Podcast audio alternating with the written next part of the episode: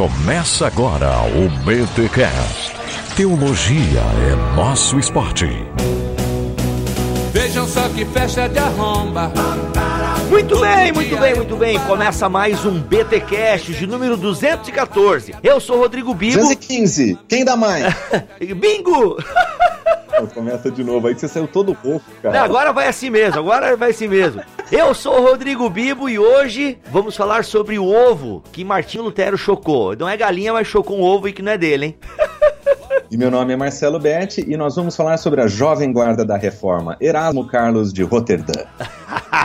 Olha aí, minha gente, mais uma vez Marcelo Berti aqui no BTcast. Vocês pedem, vocês gostam e ele voltou, Marcelo, não para falar, não para fazer uma biografia de Erasmo de Roterdã, ainda que ele mereça e ele vai vir aqui um dia para ter um episódio só para ele, mas a gente quer falar de uma obra de Erasmo que foi fundamental para a reforma protestante. E olha, Roberti, vou falar um negócio aqui. Poderíamos até chamar Erasmo de um pré-reformador? Grande pergunta, grande pergunta. A verdade, a verdade, a verdade é Não, não, não, não, não, deixa pro episódio. Ah. Mas antes os recados paroquiais. Hey, hey, hey, que onda, que festa de arromba.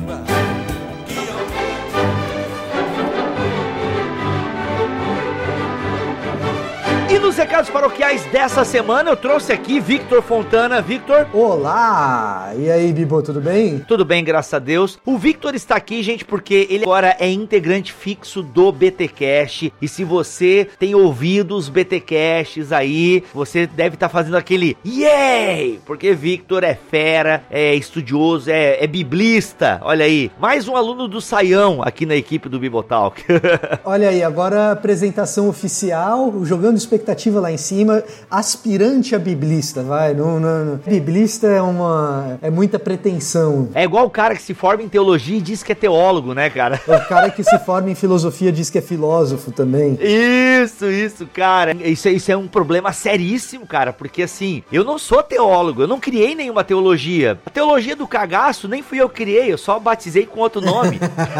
né? Então, cara, a gente, a gente é estudante de teologia, a gente não é teólogo. É igual o cara, o cara se formou em administração, ele é um administrador? Não, então, gente, não é a faculdade, né? Isso é a vida, é, são a experiência. Então, o Victor tá aqui, gente, porque eu não sei se você sabe, mas uma vez por mês, os mantenedores do BTcast, do Bibotalk, eles ganham um episódio extra. Eu, Victor, ele tem participado, já, já participou de dois BTcasts M e fez uma planilha, pô, fantástico. E esse BTcast M, ele é exclusivo, então, para os mantenedores. E, Victor, o que, que a gente tem abordado aí nesses últimos BTcast M que a gente quer sair do assunto, mas, cara, o assunto é tão profundo que a gente já tá dois programas falando é, o mesmo assunto. Não a mesma coisa, o mesmo assunto. Não, a gente tá numa onda cristológica aí, né? Falando do Messias, expectativas messiânicas, como que isso surge no período profético do Antigo Testamento. Então, é um assunto que dá pano pra manga. E a gente tá com BTcast M preparado para preparado não, né, mas pelo menos pautado aí para pelo menos um ano. Então, o BTcast M ele tá numa é, numa onda aí que a gente promete e vamos esperar cumprir, né? É, justamente. Não vai ser um ano, não vai ser um ano só de expectativa messiânica, calma. Não, é, é. é, é, Ainda é, que calma, talvez desse pra fazer, né, Vitor? Porque, cara, olha só, a gente já tem um BTcast aqui, né, pra todo mundo, chamado O Messias. Aí eu gravei um contigo com o mesmo tema e, cara, a gente não falou as mesmas coisas. Alguma coisa, obviamente, a gente repetiu, mas, cara, a gente ampliou o conceito. Aí a gente foi gravar um sobre o servo sofredor, que esse, inclusive, tá disponível para todo mundo. Você pode ouvir, mesmo você que não é mantenedor. E, cara, a gente falou ali, a gente não, né? Você falou por quase uma hora e ainda, pessoal, vamos acabar o programa aqui, mas a gente vai continuar no próximo. Que faltou falar do filho homem nessa pegada do servo sofredor. Cara, então assim, e sabe o que eu tô-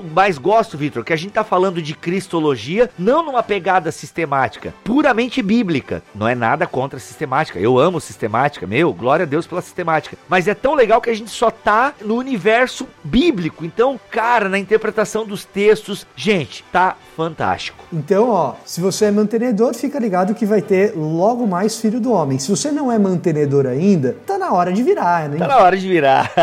gente, olha só, você pode ser um mantenedor do Eu sou mantenedor. Pois é, Vitor. Olha aí, gente, que, que loucura. O cara, ele não só ajuda com o seu conhecimento, mas tá ali pingando a graninha todo mês ali. Então, gente, olha só. Se você tem condições financeiras, você pode, tá? Não vai afetar a oferta que você já dá aí na sua igreja, os seus dízimos e ofertas para a igreja local. Torne-se então um mantenedor, porque assim, ah, mas acho que já tem muita gente que ajuda. Galera, é um fluxo, tá? Vem gente, vai gente. Então, assim, e nós precisamos. Então, se você pode, tem condições financeiras, torne-se um mantenedor do Bibotalk, porque você ajuda esse projeto a continuar. E olha só, você pode ser mantenedor a partir de 10 reais mensais. Cara, 10 reais mensais. Você pode ser mantenedor de 100? Pode. Você pode ser de mais? Claro que pode. Então, assim, entre aqui no link que está na descrição deste podcast, veja como ser um mantenedor, os benefícios de ser um mantenedor. E olha só, Vitor, eu não sei se tu é muito ligado no universo do podcast. É, eu sei que você grava podcast e nos ouve, então isso é muito bom, mas eu não sei se você acompanha um pouco o universo. Mas, cara, tem muito podcast acabando, sabe? Muito. Tem muita gente boa, inclusive, parando. E por que que tá parando? Porque, cara, produzir um conteúdo demanda tempo, demanda talento, demanda pessoas envolvidas, cara. A gente só tá conseguindo produzir o tanto de conteúdo que temos produzido, por quê? Porque a gente tem uma equipe maravilhosa e porque eu vivo integralmente para esse ministério, então eu consigo gerenciar tudo isso, sabe? Então, se você curte o Bibotal, que é abençoado por esse ministério, torne-se um mantenedor e nos ajude a continuar. Porque, cara, assim, a gente lamenta por vários podcasts, até cristãos, vários podcasts cristãos estão parando porque a galera não tem tempo, né? Tem talento, mas não tem tempo de se reunir para gravar, para pensar pauta, para editar depois, aquela coisa toda. Então, cara, é tempo. É, e tu grava pro YouTube, né, Vitor? Quanto tempo tu gasta para preparar uma pauta, gravar e ainda depois editar? Vai tempo aí. Dependendo da pauta, às vezes vai uma semana inteira só na pauta. Olha aí. Agora, o que eu diria é o seguinte, Bibo: se você acredita no projeto, se você acredita no projeto de verdade, você vai se comprometer de alguma maneira com ele. É verdade. Você não vai ver o Bibo comprar jatinho, você não vai ver o Bibo andar de BMW, Não deu, Falpô, não fechou, cara. Não consegui comprovar a renda. Você andou de BMW aqui nos Estados Unidos só, só emprestado de, de alguém aqui, né? É. Outra coisa, gente, o Mac falou aí que eu fui pros Estados Unidos, é verdade, eu fui, mas com tudo pago, eu fui pregar lá, então o Mac deu uma impressão muito errada, falou assim: é, o Bibo tá lá nos Estados Unidos e tal, mas, gente, eu não fui com a minha grana. O máximo que você vai ver o Bibo andando num carro bom é porque ele pegou um Uber, gente. É, Não. não, e- não, e assim, e se tu me ver com um carro do ano, eu não tenho, né? Mas o carro é um carro bom, mas eu fui demitido, né? A gente até conversava off topic que pobre demitido é uma felicidade só, porque ele olha pra conta bancária, meu Deus, quanto dinheiro na minha conta. Mas mal sabia ele que aquele dinheiro vai acabar, ele tá desempregado, né? É, exatamente. Então, assim, se você acredita no projeto, eu acho que você pode se comprometer com ele. Ah, mas eu não tenho condição de dar ainda, eu, eu tô desempregado. Não, não vou pedir dinheiro de quem não tem condição. Mas se o cara, se a pessoa tem condição e acredita no projeto, eu acho que é interessante ela assumir esse compromisso para que mais pessoas tenham acesso, para que mais pessoas aprendam teologia, teologia boa, comprometida com o reino. E outra coisa, Vitor, assim, porque esse dinheiro vem pro meu sustento, né? Primeiro é o, é o meu sustento e tal. Mas não fica só em mim. Então a gente abençoa alguns integrantes do Bibotalk, que a gente trabalha com voluntário. Então, pô, se tem algum voluntário que tá passando necessidade, a gente ajuda. Agora a gente tá começando a investir em marketing. E marketing é grana. É grana, gente. Infelizmente, para você aparecer, você tem que investir uma grana. Então, assim, você não pode nos ajudar mensalmente, então pelo menos compra no nosso link da Amazon, porque a gente tem uma parceria com a Amazon. Então você vai comprar um livro de teologia, compra lá na Amazon. É só entrar no nosso banner que tá no nosso site e aí você já ganha uma comissão. Então até com essa comissão, Vitor, a gente consegue manter o servidor, comprar equipamento novo, sabe? E assim a gente vai, cara. Tem várias maneiras de você entrar nesse barco junto com a gente, né? Então, entra lá, bibotalk.com. barra mantenedores. E olha só, se você não pode nem comprar livro na Amazon e nem nos ajudar financeiramente, mensalmente, ore por nós, porque assim, gente, tem barreiras, a gente crê que a gente faz um serviço pro reino. É inegável que a gente sofre. Alguns podem achar que isso é uma espiritualização banal, mas eu creio que há uma guerra espiritual, né? Que há uma luta, sabe? E que a gente precisa, sabe, estar firmado no Senhor, a gente precisa da oração dos santos, sabe? Então ore por nós, ore para que Deus nos ajude, nos sustente. É muito importante isso também, que de vez em quando você lembre lá da turma do Bibotalk, para que a gente tenha força, garra, não desanime, para que a gente não caia em tentação. Então ore por nós, para que a gente seja sustentado também nesse sentido. É isso aí. Beleza, então você viu várias maneiras de participar aí ativamente do Ministério Bibotalk. Escolha uma e vem que tem.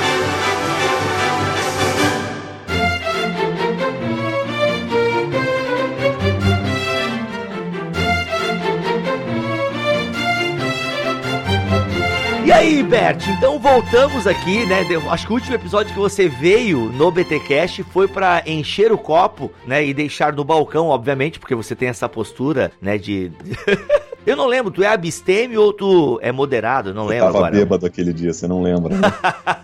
É, eu entrei no espírito do episódio, né?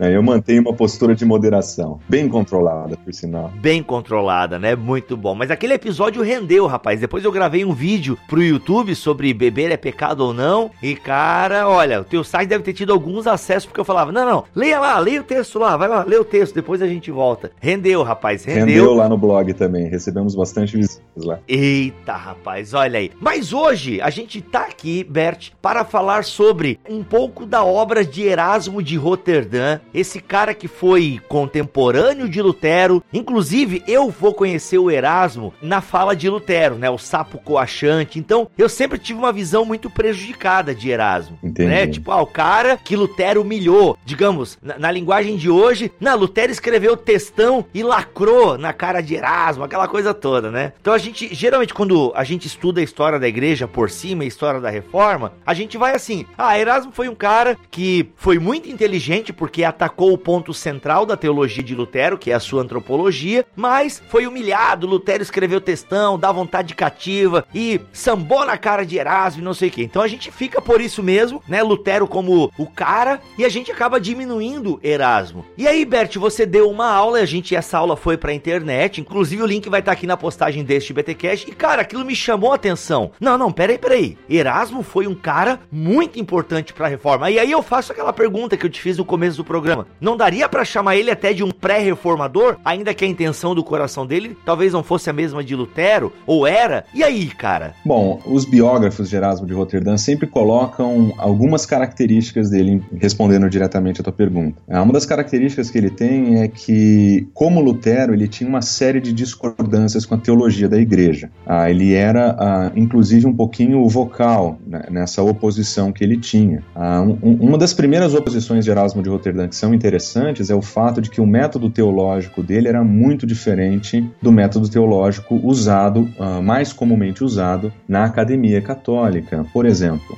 ah, nesse momento da história, na escolástica católica, ah, os acadêmicos eles estão mais preocupados em reproduzir, relembrar, reorganizar, inclusive, o testemunho dos pais da igreja do passado, do que realmente refletir sobre o texto da escritura.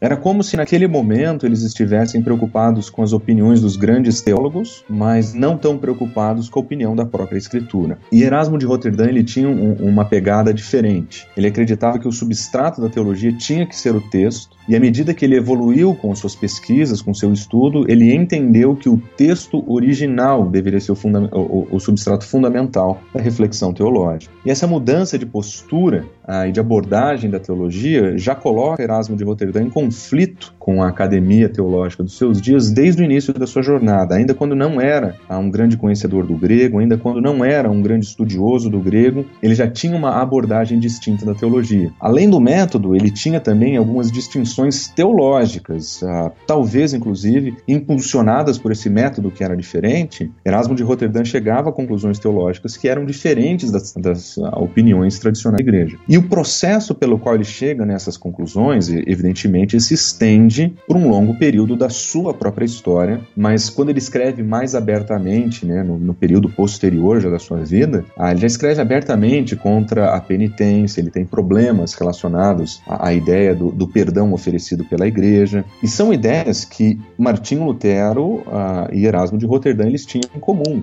Então, quando nós olhamos a história de Erasmo de Roterdã e de Lutero, né, considerando as suas primeiras observações a respeito de que Erasmo é desconhecido, que Lutero seria o cara que lacrou com seu textão, a verdade é que seria anacrônico considerar os conflitos que nós vemos na vida de Erasmo e Lutero acontecendo num período posterior da vida dos dois e transformar isso no relacionamento que eles tiveram durante todo o período. Na verdade, existia uma, uma admiração de Lutero para com Erasmo, especialmente no início daquilo que nós chamamos de, de, do movimento da Reforma, no qual Lutero se mostra, inclusive, não apenas favorável ao que Erasmo está fazendo, mas em alguns lugares até mesmo dependente do material que Erasmo está publicando. Então, quando, você, quando nós olhamos Lutero desta perspectiva histórica de que a princípio eles tiveram né, uma relação, ah, inclusive amistosa, ah, que eles tinham convicções comuns, que eles defendiam coisas parecidas, que no, no começo eh, era diferente, nós chegamos à conclusão de que o relacionamento deles não foi sempre conturbado, como nós vemos a partir da perspectiva do, do debate que eles tiveram, mas nós também não podemos dizer com isso que ele poderia ser um pré-reformador, porque apesar de ter convicções teológicas muito similares, inclusive um desejo genuíno de purificar a Igreja Católica das suas doutrinas equivocadas e voltar à Igreja Católica à leitura das Escrituras, como nós vemos Lutero fazer, ah, os biógrafos de Erasmo de Roterdã tendem a dizer que ele não tinha a coragem necessária para ser um reformador. Ele era alguém de convicções fortes, ele era capaz de,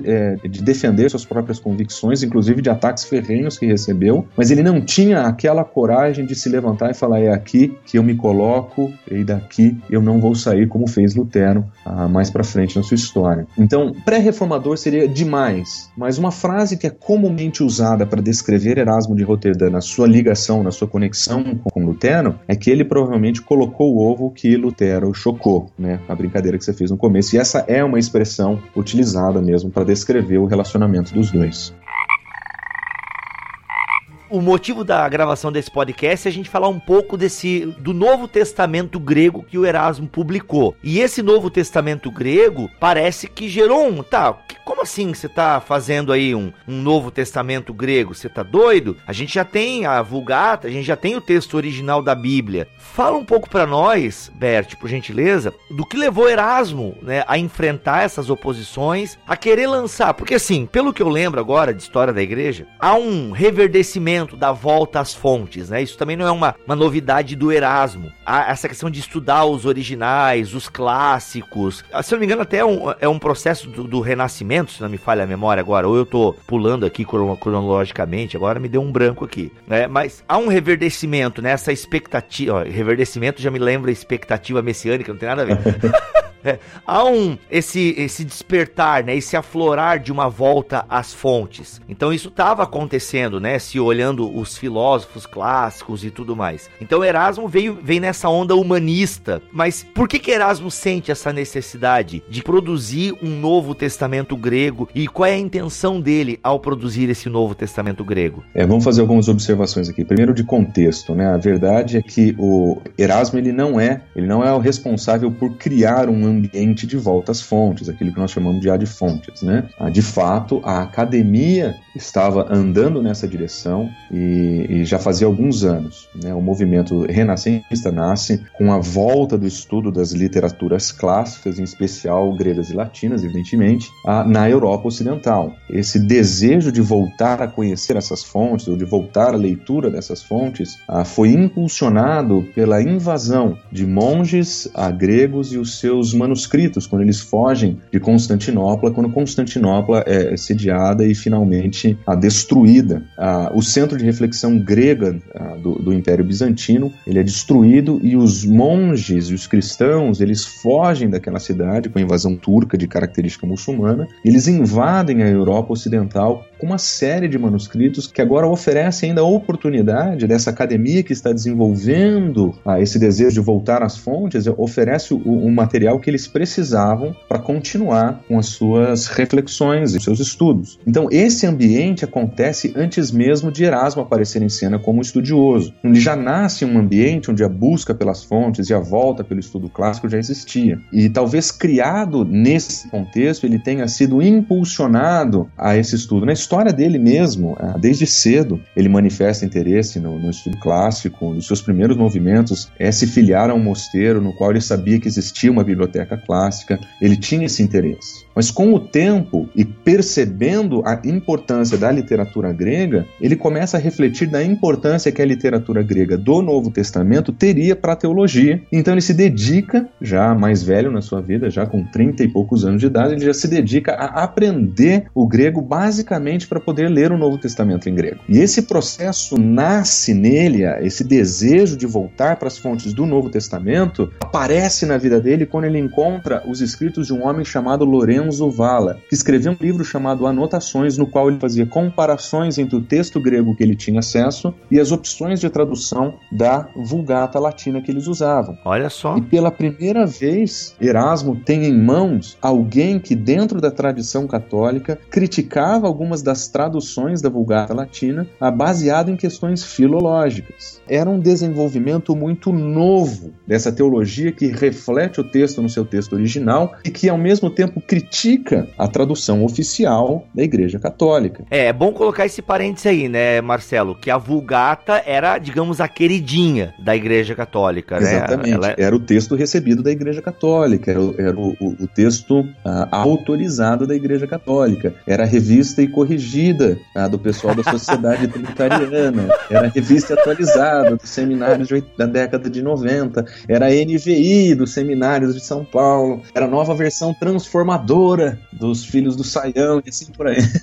do Bibotalk agora. Inclusive, na tua palestra, tu cita, né? Tu faz uma referência à nova versão transformadora. É, eu faço uma brincadeira, né? Eu faço uma Eu vi, eu vi. Uhum. Que três pessoas entenderam, você, eu e a minha mãe, porque minha mãe sempre ri das minhas piadas. É, é, é Marcelo, esse negócio, eu, eu tava vendo a tua palestra e eu falei, caramba, será que o pessoal, o pessoal não ri, a piada foi boa, né? Mas enfim. Era um problema de microfone, eles estavam. Ah, e não captou, né? Não captou, ah, entendi. Daí tem que botar aquelas risadas falsas do Chaves ou do Friends e tal. Exatamente.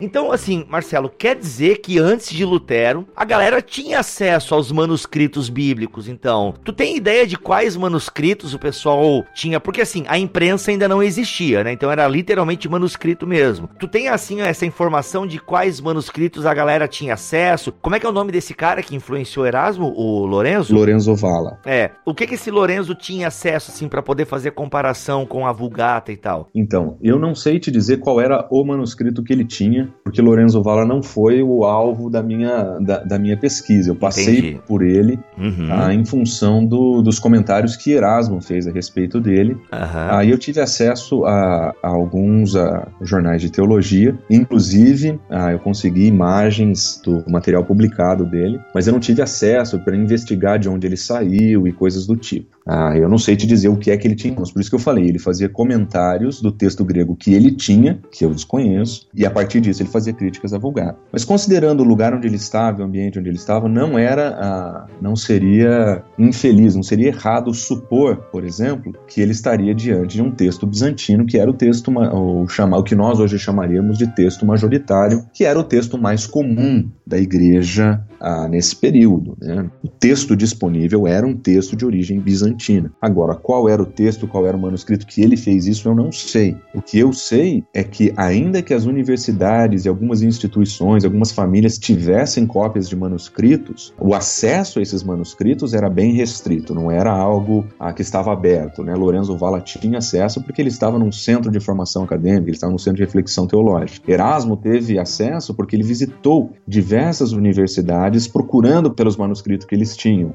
Ah, então, esse não era um negócio assim, olha, vamos ali comprar um manuscrito grego do Novo Testamento.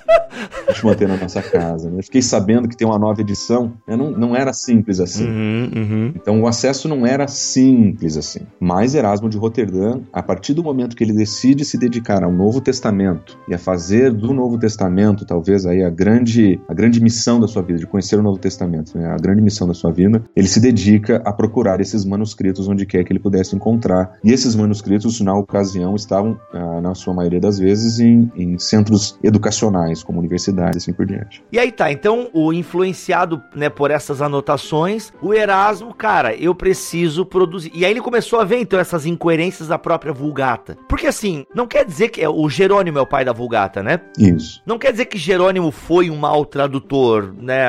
Tipo, Jerônimo fez o melhor com o que ele podia na época e a própria linguagem também sofre, né? A, a semântica da palavra é ampliada. Como é que é essa parada assim? Por que, que o Lorenzo identificou problemas, aí o Erasmo também começa a identificar? Como é que se dá esse processo? É, é, é muito interessante observar o seguinte, que no, no contexto de Jerônimo, a produção de uma tradução, que seria a tradução oficial, era fundamentalmente importante para o momento do Império, ah, no qual eles estão adotando o latim como língua oficial, e que as igrejas estão agora começando a refletir, a falar e teologar em latim. Sim, ô, ô Bert, desculpa te interromper, só para situar o pessoal, a gente tá falando isso depois de 325 ali do Concílio de Nicéia. Isso, é posterior. Posterior, né? Quando a parada já tá oficial, o cristianismo é religião oficial do Império, Isso, aquela coisa isso. toda, Constantino, Constantinopla. Isso, depois disso tudo. Ok, beleza. Então, quando eles começam a produzir, produ- eh, a razão de uma produção de um texto oficial nasce do fato de que as muitas cópias latinas que existiam perdidas, assim, perdidas pelo Império, espalhadas pelo Império, elas não concordavam entre si. Todo texto que é copiado à mão tem chance de ter falhas. Não tinha como fazer um Ctrl C, Ctrl V manual.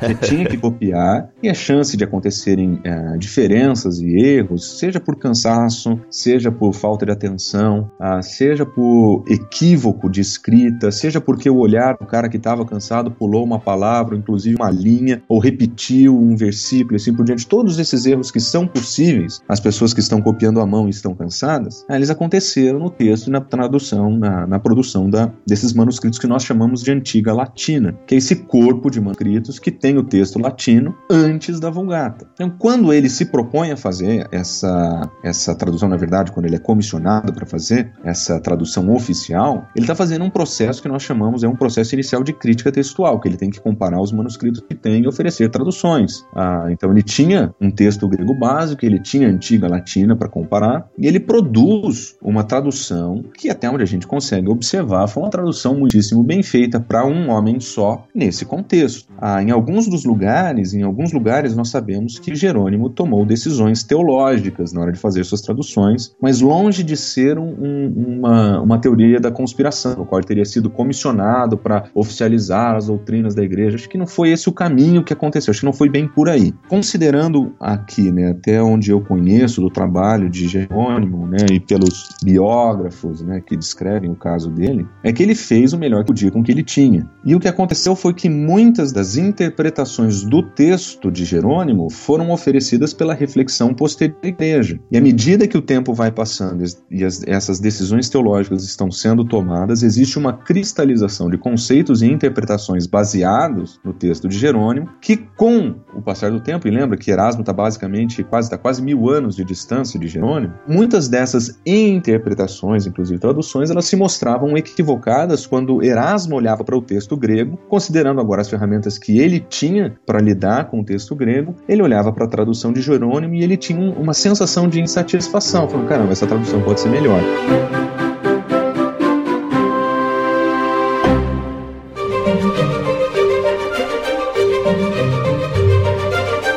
Tá, deixa eu ver se eu entendi. O Jerônimo fez o melhor que pôde com o que tinha. E em alguns lugares até tomou decisões teológicas na tradução, o que é normal até hoje. É- é- não é um erro dele, é um erro nosso. Todos nós fazemos isso em algum lugar. Então, corremos o risco de fazer isso em algum lugar. Justamente. E às vezes temos que fazer, né? Sei lá. Anyway. Aí ele fez isso. E, obviamente, ele teve erros na tradução dele. Também algo normal para um homem só. Aí a igreja, que recebe essa tradução do Jerônimo, vai cristalizando muitos dos seus conceitos e tradições com base nessa tradução. E esquece de olhar as fontes. Não, nós temos Jerônimos, é em Jerônimo we trust. Então a gente vai construindo todo o nosso castelo teológico, toda a nossa tradição com base no que Jerônimo fez. E aí o Erasmo começa a perceber um cara que vem dessa herança, dessa tradição, e ele, pô, mas peraí, alguma coisa que dá pra gente revisar. Eu acho que é bem por aí. Eu vou dar um exemplo para facilitar, que eu acho que enquanto a gente fala conceitualmente, o, o,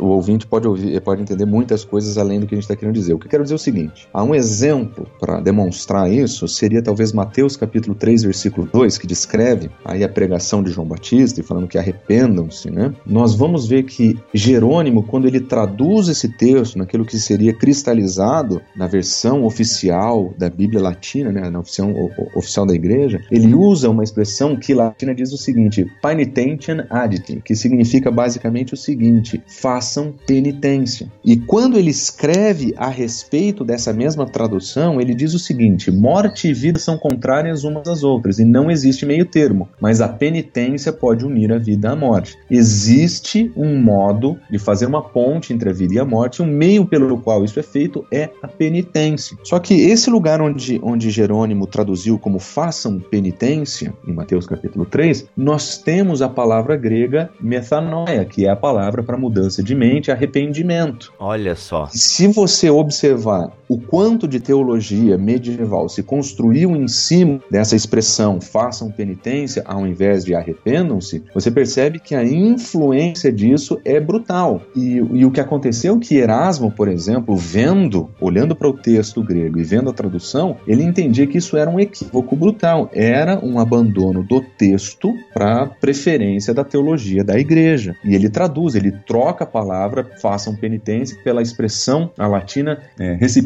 uhum. que é a expressão de arrependam-se. Ele volta a colocar no texto uma expressão que ele entendia estar no texto que é a questão do arrependimento. Então, quando nós olhamos essa, essa é uma mudança sutil na tradução, mas que tem grandes implicações para a teologia, especialmente para a teologia medieval, que vivia à base das penitências. E esse era um ponto em comum que Erasmo tinha com Lutero. Olha aí. Então, esse é um exemplo simples de que quando Jerônimo produz o texto, a ideia de fazer penitência, o verbo que ele usa lá, não era exclusivamente entendido no sentido de façam penitência como nós entendemos penitência hoje. Então, existe uma cristalização do contexto. Então, se for nos léxicos latinos, você vai encontrar a possibilidade desse termo ser traduzido com alguma forma de mudança de mente. Mas não foi essa nuance do termo latino dos dias de Jerônimo que ficou cristalizado na, na teologia medieval. Na verdade, o próprio Jerônimo explica como uma forma de penitência. Olha só. Então você começa a perceber que existe no texto elementos concretos de que uma boa tradução faria diferença para a doutrina da igreja. E quem chama a atenção disso é Erasmo de Roterdã, com a sua tradução do latim, publicada em 1519 o Erasmo faz uma nova publicação da Bíblia em latim? Não peguei essa. É, o que acontece é o seguinte: Erasmo de Roterdã ele não tinha como objetivo na vida dele publicar um texto grego. O objetivo dele era deixar do lado do texto grego de fácil acesso para o leitor, porque agora lembra, Erasmo de Roterdã ele já está em um momento da história que existe imprensa. As pessoas têm acesso mais fácil aos livros e ao conhecimento. Então ele poderia colocar em uma mesma página o texto grego e a sua tradução para o latim para mostrar que a sua tradução para o latim, na verdade, tinha fundamento e vinha do texto grego, diretamente do texto grego. Então, a ideia de ter um texto grego impresso, na verdade, era secundária no propósito de Erasmo. Erasmo queria publicar um, uma nova versão transformadora do latim. Tá vendo aquela piadinha infame que ninguém riu? Mas a ideia era: a gente precisava de uma nova versão atualizada da, da Vulgata Latina. E essa nova versão, essa nova tradução que ele queria fazer, tinha que demonstrar as suas fontes, porque ele vive nesse ambiente de vamos voltar às fontes. Ele processa a teologia com essa mentalidade de vamos voltar às fontes. Para Erasmo era necessário você ter as duas coisas na mesma página. Então, quando você olha as fotos de, de imagens do texto dele, de, da sua primeira edição, você vai olhar que é um texto bilíngue. Ele tem tanto o grego do lado esquerdo quanto a sua tradução do lado direito. Caraca, velho, olha. E as grandes críticas que ele sofre não é nem tanto porque ele publica o texto grego. A crítica é que ele está sugerindo, com a sua tradução, a sua nova tradução, que a Vulgata, a Bíblia oficial e autorizada da Igreja Católica, estava equivocada. Esse foi a grande perseguição que ele sofre. E aí, o que, que acontece? Com o quê? Com, com ele, porque ele publica então essa parada. Esse já é o Novo Testamento grego de Erasmo que você está falando? Exatamente. A grande obra? É, a grande obra de Erasmo de Roterdã era uma obra bilíngue. Ela tinha essas duas, essas duas funções. E as primeiras reações contra Erasmo de Roterdã não eram necessariamente ou primeiramente relacionadas ao fato de que existe um texto grego ou de que as pessoas têm que voltar para o texto grego. Na verdade, alguns críticos dele diziam que grego e hebraico era, eram disciplinas perigosas e inúteis, eles não têm função para a igreja. Nós temos o latim, o latim é suficiente. Nossa. Algumas das críticas que ele recebe é o seguinte: nossa, uma pessoa para aprender latim leva sete anos. Por que, que alguém gastaria mais sete para aprender grego se ele não vai usar para nada? Aquele tipo de crítica que a gente escuta até hoje. Né? Sim, sim, sim. Você já tem em português, para que aprender grego? Né? Não, essa questão até de traduções, né? Sempre que surge uma nova tradução, há o questionamento dos mais antigos, né? Isso, dos mais antigos e dos mais conservadores. Aconteceu no tempo de Jerônimo, aconteceu no tempo de Erasmo, aconteceu no tempo do Westcott e Hort, vai acontecer para sempre. É, caramba. aconteceu no Brasil, cada vez que sai uma tradução, a gente passa por isso. Os mais antigos têm problema, os mais conservadores têm problema. Mas a verdade é que toda tradução precisa ser criticada. Toda tradução tem coisas boas e ruins. E se a gente pode melhorar as coisas boas e sem piorar as coisas ruins, é um avanço. né? Sim, né? com certeza. E a gente consegue datar isso? Tu tem aí, Marcelo? Quando é que ele lança essa grande obra? Esse... Como é que é o nome? É Novo Testamento? Um... O nome é bem bonito. Omni. Omni. Isso, Novo Testamento um Omni. Foi publicado no dia 1 de março de 1516. Ó, Lutero já existia, Lutero já estava estudando, Lutero então tinha contato então com essa parada aí. É interessante que a relação de Lutero com Erasmo nesse período é, é interessante.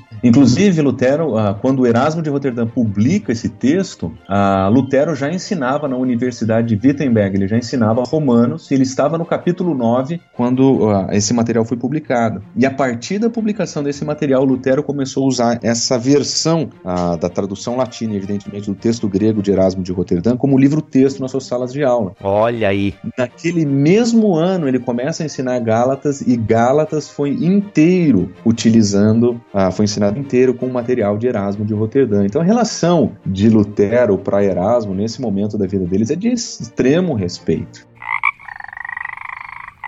Tá, o Erasmo lança então esse Novo Testamento Homem aí, recebe críticas, né? E até tu leu na tua palestra, Marcelo, deixa eu ver se eu acho aqui, até seria legal tu ler. Ah, lembrando, pessoal, que essa palestra do Marcelo Berti é exatamente sobre esse assunto, talvez um pouco mais amplo, a gente vai tentar condensar aqui tudo em uma hora. Você vai ter acesso aqui, vai ter acesso aos slides. O, o slide também tá pra galera, né, Marcelo? Claro. Ah, tu até lê, cara, umas críticas que o pessoal fez ao texto do, do, do Erasmo, que, pô, a galera chacotou mesmo ele, né? É, não. Uma dessas, uma dessas críticas que ele recebe, né, diz o seguinte, né, foi, foi feita por Martin Dorp. É, não é razoável que toda a igreja que sempre usou essa edição, a Vulgata, e que ainda aprova e usa, seja considerada errada por todos esses séculos, né? Em outras palavras, quem é você para vir dizer pra gente que essa é a, essa tradução que a gente usa é a tradução errada? Ah, tem um outro cara, ah, outros caras, na verdade, que começam inclusive a, a acusar Erasmo de Roterdã de ser o anticristo. Nossa, ele velho. publica esse material. Mas acho que a crítica mais legal, e foi a crítica que eu gastei mais tempo na aula, inclusive, foi essa daqui, que foi feita por Pierre Couturier, que diz o seguinte: Se em um ponto a Vulgata estiver errada, toda a autoridade da Escritura entraria em colapso, o amor e a fé se extinguiriam, as heresias e os cismas abundariam, a blasfêmia seria cometida contra o Espírito Santo, a autoridade dos teólogos seria abalada e, de fato, a Igreja Católica entraria em colapso suas fundações. Então, E o cara tá. Vejo que és profeta.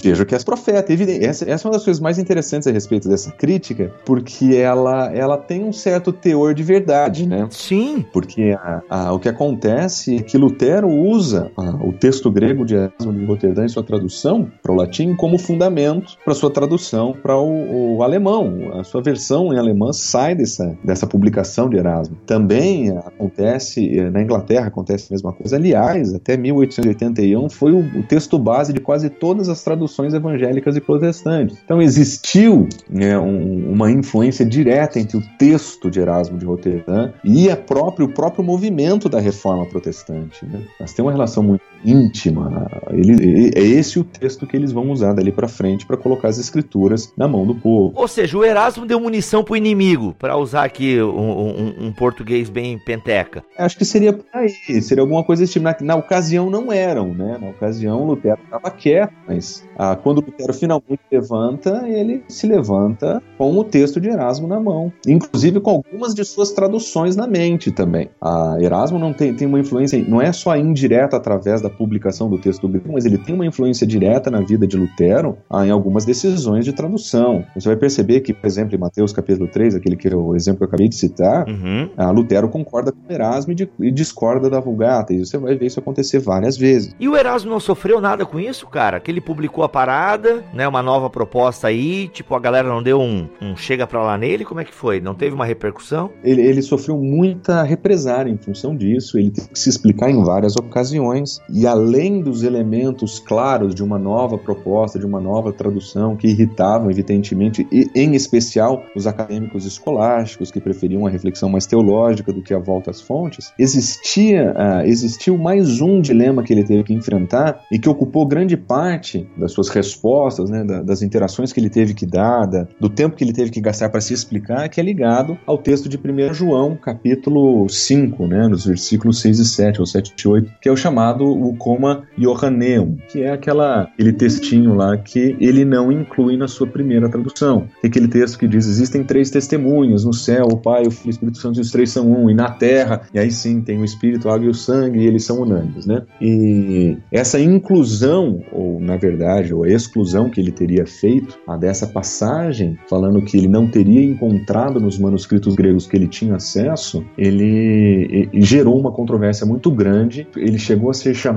de herege, como se fosse um daqueles que estava tentando revitalizar o arianismo na Igreja Católica. Eita ferro! Tirando a mais importante, a mais explícita menção da trindade da Escritura. Né? No céu são três, os três são um. Ah, então essa é seria a mais explícita a descrição da, da, da, trindade. E tirar isso da Escritura tiraria o fundamento ah, escriturístico da doutrina da trindade para alguns, né, evidentemente. E isso seria uma forma de arianismo. Então ele foi veementemente criticado pela sua tradução e também foi criticado pelo fato de não incluir essa versão, ah, esse texto na sua primeira versão. Na sua segunda edição ele ainda mantém sim, ele só vai incluir esse texto na sua terceira edição, no qual ele finalmente se rende a um manuscrito que foi encontrado, chamado uh, Códice Britânico, e que, de acordo com alguns né, dos, dos críticos textuais, e são vários os críticos textuais que falam isso, tem todas as características de um manuscrito que foi feito uh, sob encomenda é, para que Erasmo usasse um texto que incluísse a, a, versão grega daquele texto,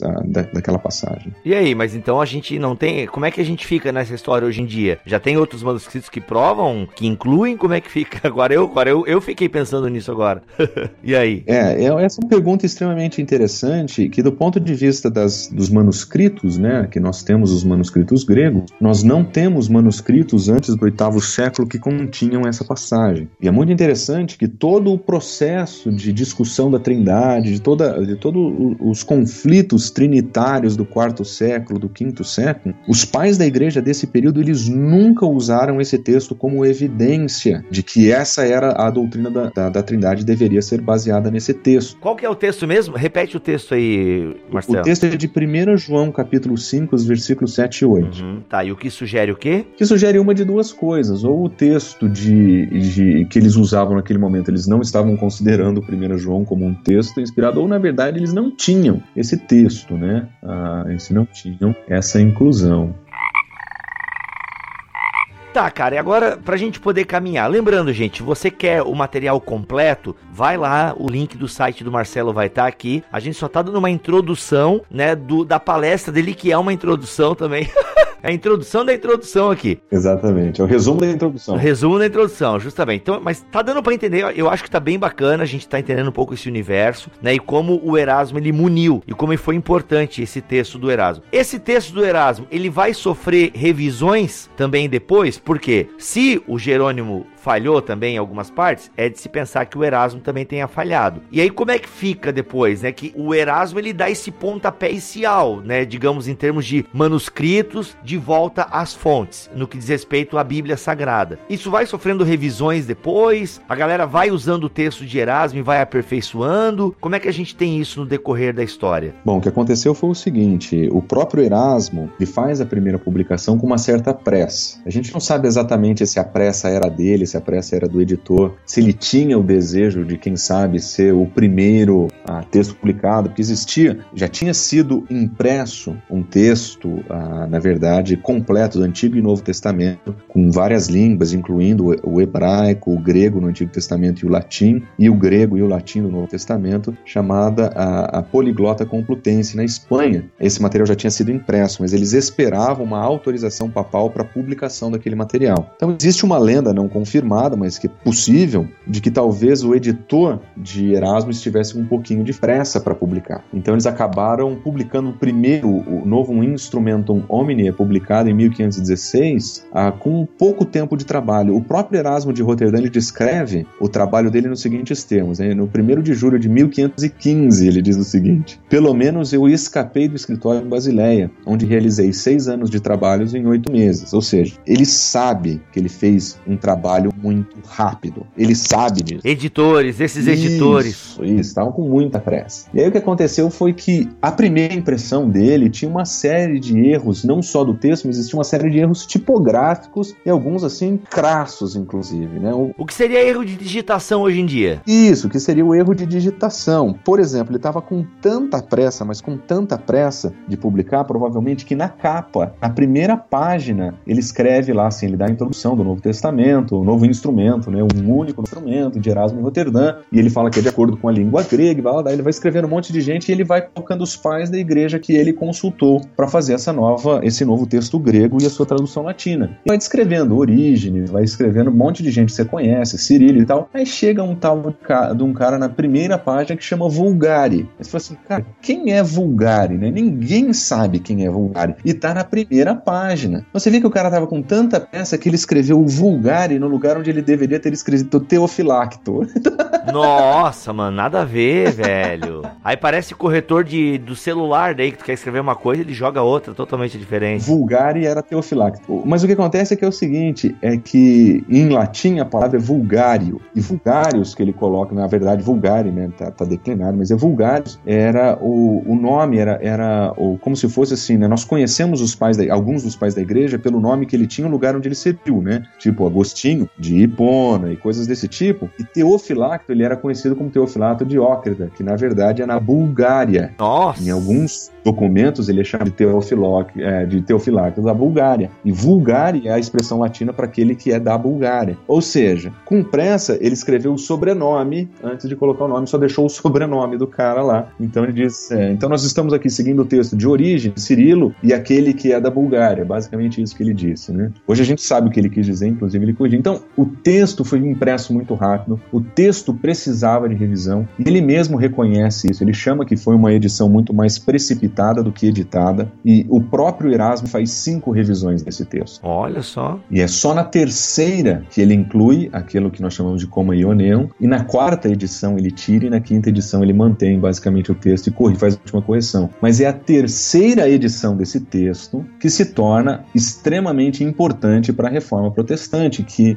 Lutero usa a segunda edição, mas é a terceira edição que é usada por Tyndale na, na Inglaterra, que foi a base da tradução da Bíblia de Genebra, você entender o valor que ela toma. É o texto base da King James Bible, que é a, a, a Bíblia do Rei Tiago, e basicamente todas as outras traduções que vieram depois dessa. O nome disso aí é textos recépticos? Não, isso já é outra parada. O que, que aconteceu? Esse é um nome muito interessante, porque quando o Erasmo publica, o primeiro ele chama de novo um instrumento, ou seja, um novo instrumento. Ele não está publicando um texto pelo texto, ele está é, publicando um meio pelo qual o estudo da teologia pode ser melhor realizado, que seria um novo instrumento. Então ele tem a tradução e, e o texto exatamente para facilitar a reflexão teológica. Nas edições subsequentes, ele chama de Novo Testamento, que é o nome que nós acabamos adotando para tudo. Mas foi só anos mais tarde, com Stefanos e Eusebier, que esse texto, a terceira edição de Erasmo, com uma série de revisões que esses dois homens fizeram, ela veio a ser chamada de o texto recebido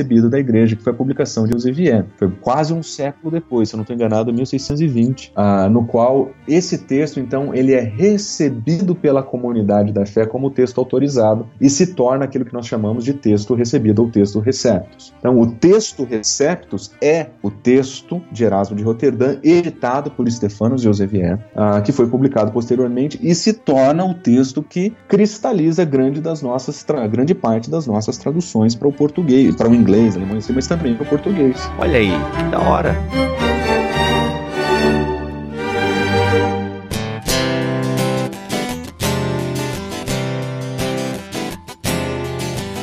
Muito bem, gente, olha só, foi só uma introdução da introdução. Tem mais coisas lá na palestra do Bert, então se você gostou desse assunto, o que a gente falou aqui, Bert, dá pra galera ter uma noção, né, dessa importância do, do feito do Erasmo, nessa né, questão do ad fontes. Vamos procurar entender as doutrinas da igreja a partir da fonte primária que é a Bíblia. Ou seja, aquilo que a gente vê muito forte nos reformadores começou com Erasmo de Roterdã, de certa forma, né? Essa questão de você ter essa preocupação. E obrigado, Erasmo. Ah, muito obrigado, muito obrigado mesmo. muito obrigado. Então, assim, tudo que a gente falou aqui deu para você ter essa noção. Se você quiser um pouco mais completo, vá lá para a aula do Bert, que tá muito boa, e o link está aqui na descrição deste BTcast. Bert, muito obrigado, cara, por ter participado aí desse BTcast com a gente. Já conversávamos aqui off topic. Vamos voltar para falar sobre crítica textual um pouco mais, a confiabilidade do texto do Novo Testamento, que foi o teu estudo de doutorado lá em Dallas, é isso? Nossa, eu ganhei um, um, um título novo, né? Deu um upgrade, só fiz mestrado. É, ah, mas é em Dallas, então disse que foi pós-doutorado e ninguém vai saber, tá tudo certo. Ninguém vai saber a diferença, né? É, então tá tudo certo. Então, assim, foi o que tu pesquisou lá, inclusive com o Daniel Wallace, foi massa, né, velho? Foi, foi da hora. Foi, então, foi um período muito legal e foi grande parte da minha, minha ênfase, na verdade, é, é estudos do Novo Testamento, foi bem voltado para exegese, mas eu dei uma ênfase grande também no estudo da crítica textual, foi um período interessante. Olha aí, muito massa. Cara, despede-nos aí então. É, já que tu, tu não é membro, tu, tu tá sem título pastoral, tu tá aí um verdadeiro cristão, um ermitão teológico vagando por aí. Marmitão teológico. É, marmitão, né? Que você gosta de comer, né? Você falou lá. Ou oh, até uma coisa que a gente não falou aqui, né? Mas na tua palestra tu fala, eu achei demais. O Erasmo tava tão preocupado com essa obra dele, com essa missão, que o bicho deixava de comprar comida, né, cara? Pra poder comprar os materiais aí. Um cara focado. Olha aí o exemplo. É, o comprometimento do cara é exemplar. Olha aí, velho. Ó, eu vou ter que ler mais sobre Erasmo. Vou, vou querer fazer uma biografia. Vou chamar o padre Alexandre aqui e vamos fazer uma biografia. Você tem que fazer um livro chamado assim, Erasmo Early Years, né? Você fazer os primeiros.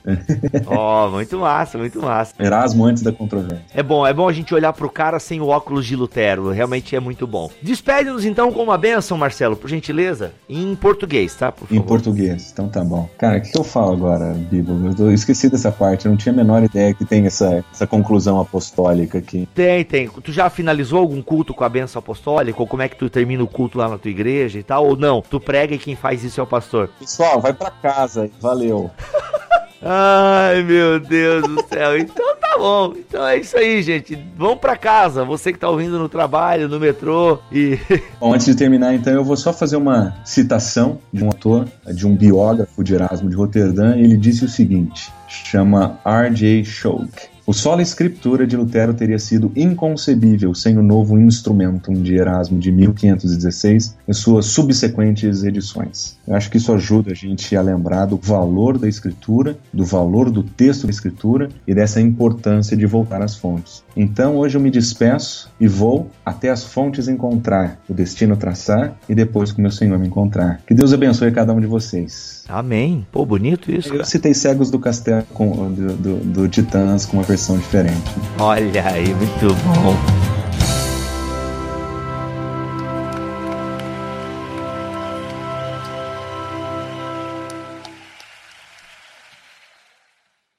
Este podcast foi editado por Mac Bibotalk Produções.